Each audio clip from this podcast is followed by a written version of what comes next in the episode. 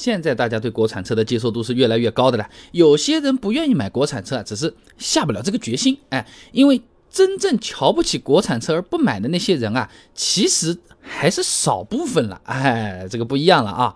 五八同城联合易观以及中国互联网协会发布了一个通往安居乐业之路人生大事件服务需求分析及案例解析上，他这么说啊：现代的人买车啊是更看重性价比了。随着国产车技术实力的崛起啊，国产车正在被越来越多的人认可。那么在购买品牌的选择当中啊，哎，百分之三十三的人选了国产车，哎，是所有车系中最高的。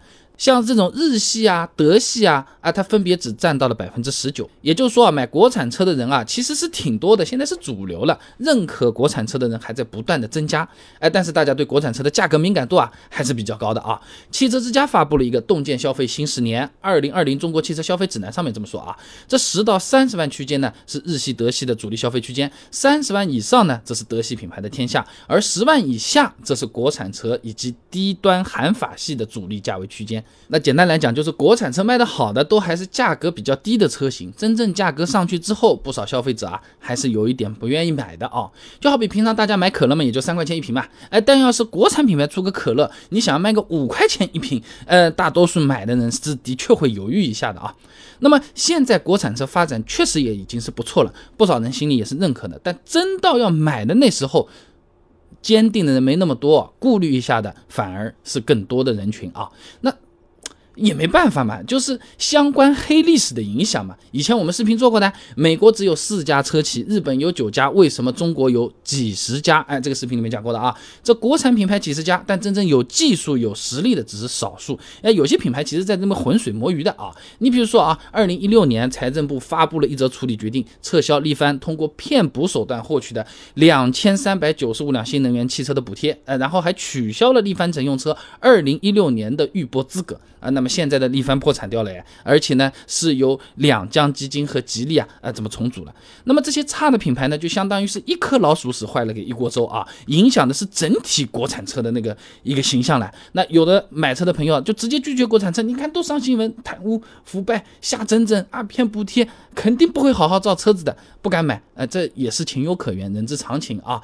那市面上的这种大牌子嘛，你再这个不至于到这种情况，是不是？那。很多人会这么觉得啊，那么这种思想和实际情况的反差呢，的确也是有一定的这种解释的啊。那冯小亮等人在期刊《南开管理评论》上面发了篇论文啊，矛盾消费者的态度更容易受外界影响吗？不同态度成分的变化差异性研究上面说啊，这消费者对于某品牌评价态度比较高，但在实际购买决策的时候会转向竞争品牌，态度和行为啊就不一致。那么在困扰心理学当中啊，这种现象主要原因是什么？情感态度过高。而异动态度太低导致的。哎，说人话啊，那就是现在国产车确实有不错的产品了，大家也都叫好支持。真的自己掏钱，还是要多想一下啊。嘴上支持的，现在也是有不少朋友啊。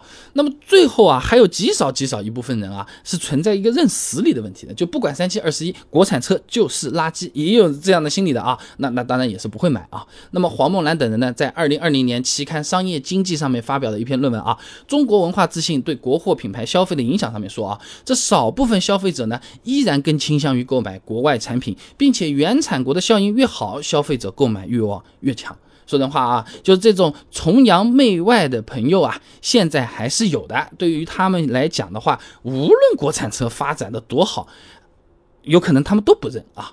总的来讲，愿意接受国产车的人呢？越来越多，多到超过我们的想象。现在占比已经是主流了，只不过是高价的国产车呢，目前呃好像接受度呢也不太高啊。而且呢，大家不愿意买呢，倒不是说真的看不起，而是说其他那些糟糕的负面影响不敢买。哎，只要我们国产车继续的加油，继续的往前面去做，哎，那么慢慢的那些过去的坏事情，哎呀，两年前出了个国产车的问题，我们有点担心。那么二十年前出的国产车问题，我们会担心吗？给一点耐心，给一点时间，国产车肯定是越做越好的。别说是什么呃什么便宜的价位，以后每个价位都会有的。想想现在的国产电视机，想想现在的国产电冰箱，想想现在的国产手机，哪个不是全世界都能打？都这个道理。制造业大国造个汽车怎么了？肯定是能造好的啊。